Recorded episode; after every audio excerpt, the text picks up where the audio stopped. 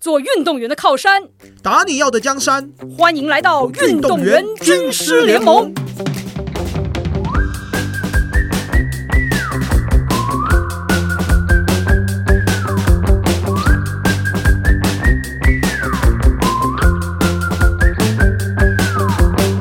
们今天都在聊这个运动员的职涯发展。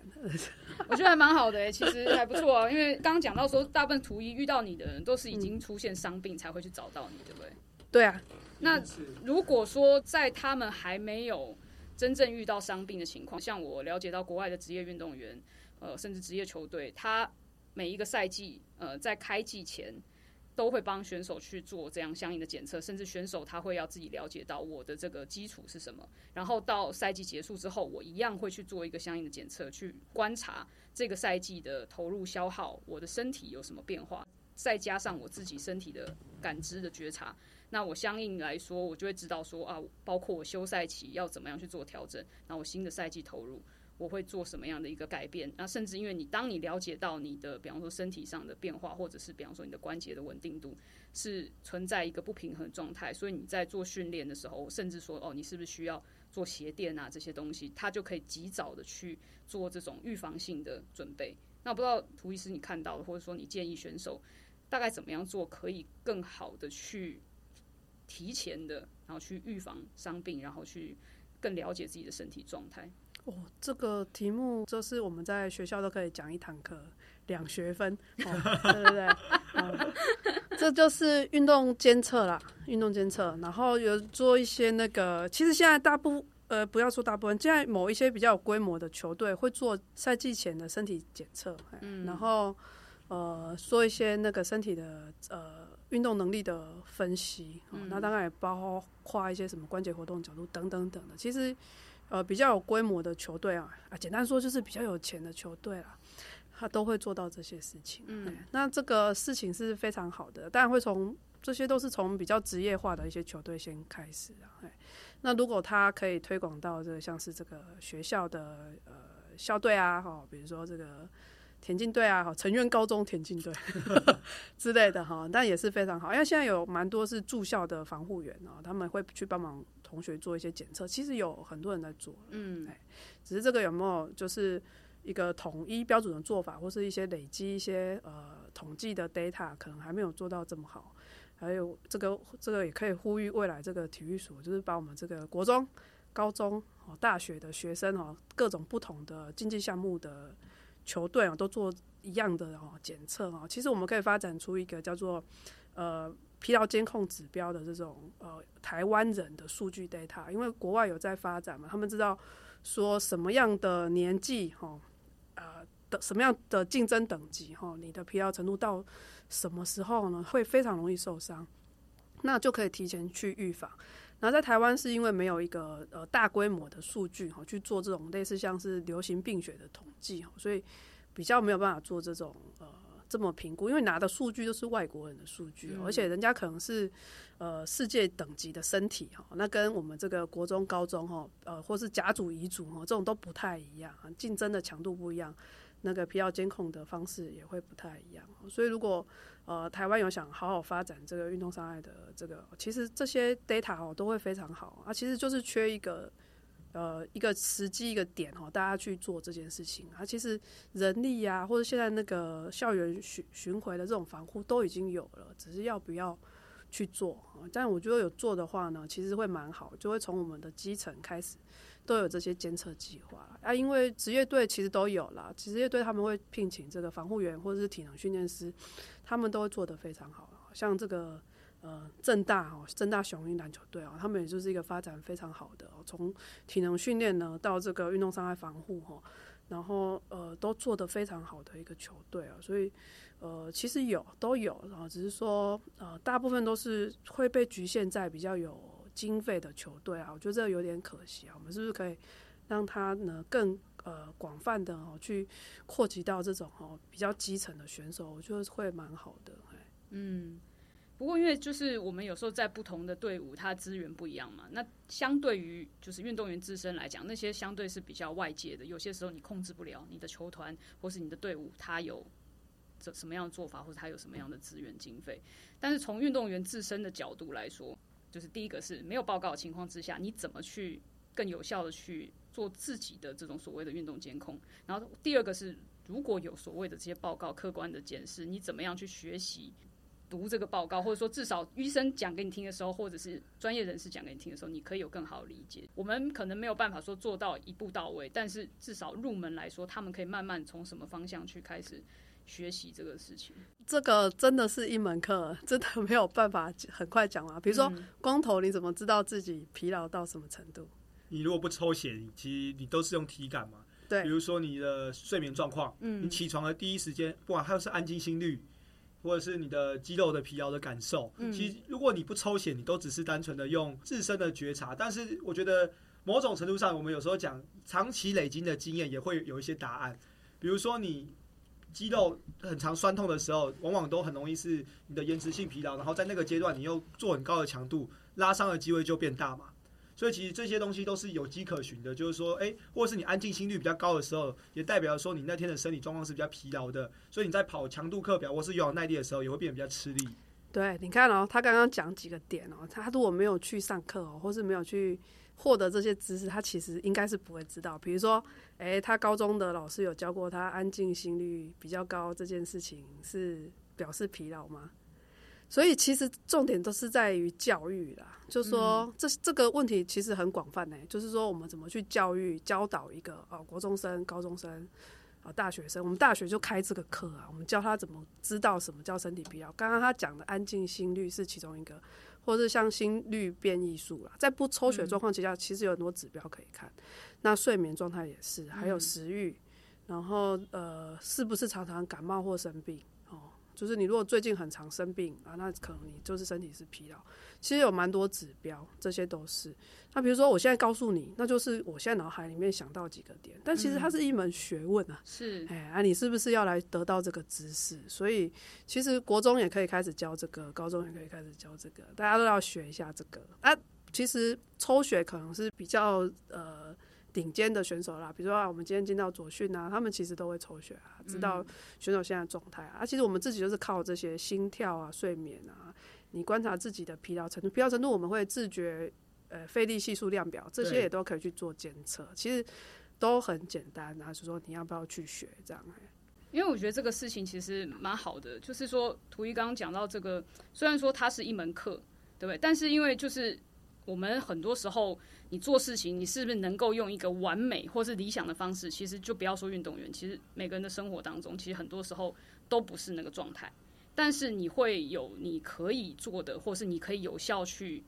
就是达到一定程度效果的一些做法，可以作为开始。那刚刚图一讲到这些简单的数据、心率的这种认识，现在的很多这种穿戴装置啊，什么这种健康的可以。监控你的睡眠啊，还包括你的心跳的这种变化。其实你对应你自己的体感，那个东西都是一些参照的部分。其实我觉得，像现在的年轻的运动员，即便他很多的外界的这种配套还没有到位，但是当他对于科技、对于这些资讯，比方说很多人在 Apple Watch，对不对？你那你有没有去看过你自己的心率？那如果他们去看过，大概知道这什么意思，甚至说他们即便不是一个完整的。了解，但是他可能至少，也许网络上去知道从这个角度去搜寻关键词，他可能这些东西他都可以成为一些线索。那对照你自己的体感，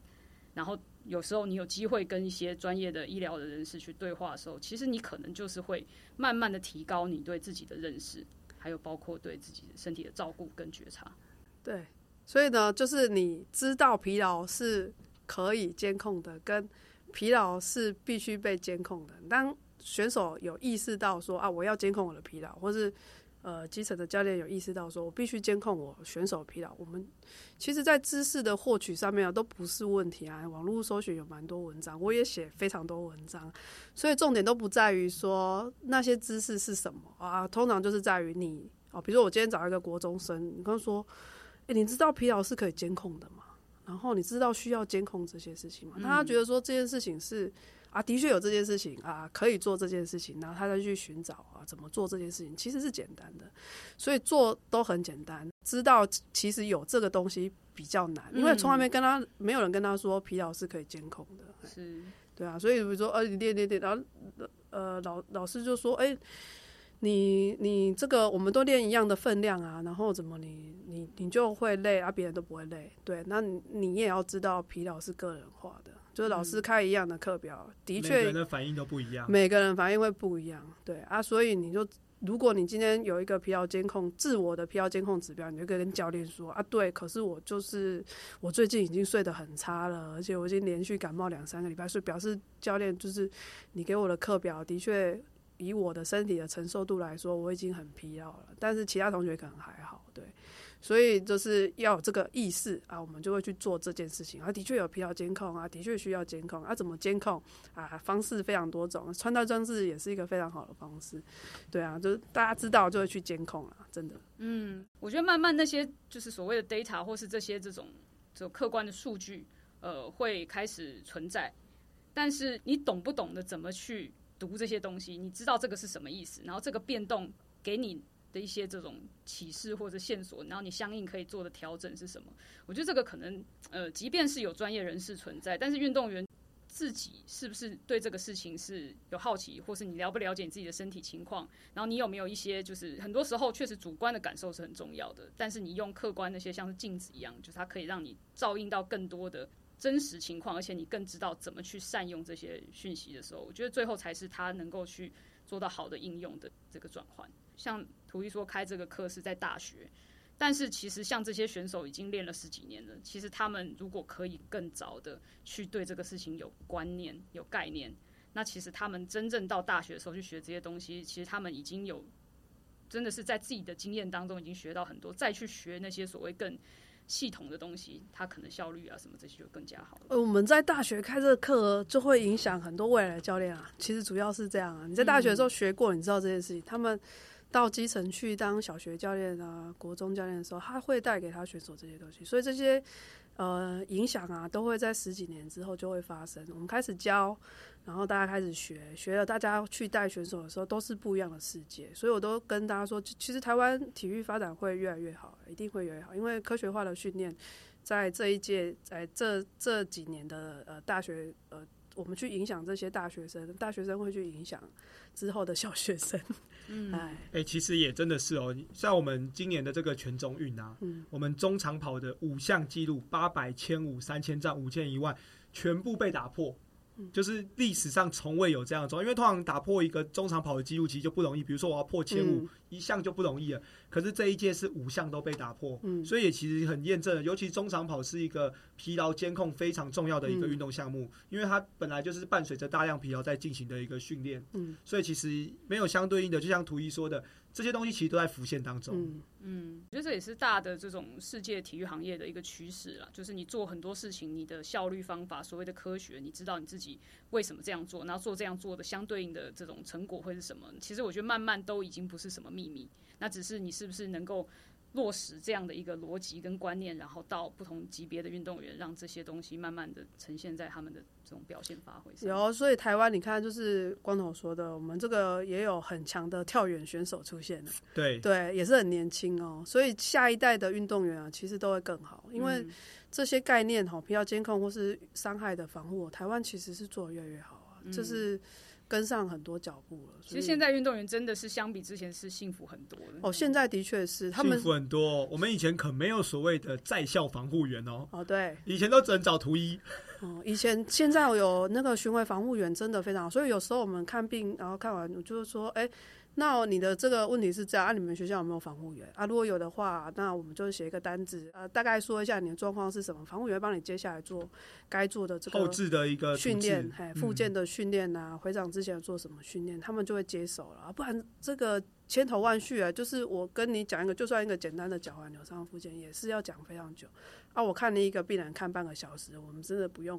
不用 再看下去了。所以哈，就是。呃，现在运动员都非常幸福啊，所以刚刚也说这个问到说怎么去看这个运动伤害监控或什么这些数据怎么解读？我跟你说这些问题哈，你要很简单的一个方式哈，最简单的方式就是去跟你们学校的这个防护员呢弄好关系呢，很有礼貌的请教他呢，他会好好的照顾你，你慢慢呢就会学学习到这些知识啊，你知道怎么看这个什么安静蓄力什么什么，但防护员会告诉你什么时候快受伤了，肌肉哪里紧绷，哦哪里的肌肉紧绷会导致哪里拉伤，哈，啊即使是肌腱很紧啊，足底筋膜很紧，你可能小腿很紧，然后腿后也很紧，背很紧，松开之后就会好很多。啊，这些事情呢，在运动伤害防护员呢，从基层介入之后，很多关观念大家都会开始慢慢去改变。所以我就说嘛，运动员呢，最好的一个特质呢，就是有礼貌，啊，就是呢，呃，开朗啊，有礼貌，然后呢，好好的这个认识这个呃学校的这个，也有有一些是物理治疗师啊，有些是运动导盲员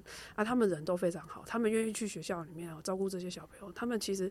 啊，他们心地都非常善良啊，因为薪水很少啊，然后他们愿意蹲在那边照顾你哦，他们都是很好的人，所以大家这个小朋友听到就知道，你学你们学校的运动伤害防护员都是舍弃高薪哈，蹲在学校里面照顾你们，要好好有礼貌的请请教这些大哥哥大姐姐哈，呃，你的伤要怎么去治疗啊？有有礼貌就是走遍天下无敌手，真的。嗯，真的就是，所以说大家说要先学会做人，你再谈做一个运动员。对，要好好的对啊。所以你说知识，我不可能跟你讲会你该怎么看这些数据，但是我跟你说，你就去找你身边最亲近、最专业的人，你可以从他身上获取非常多知识。嗯，这真的是非常好的一个提点呢。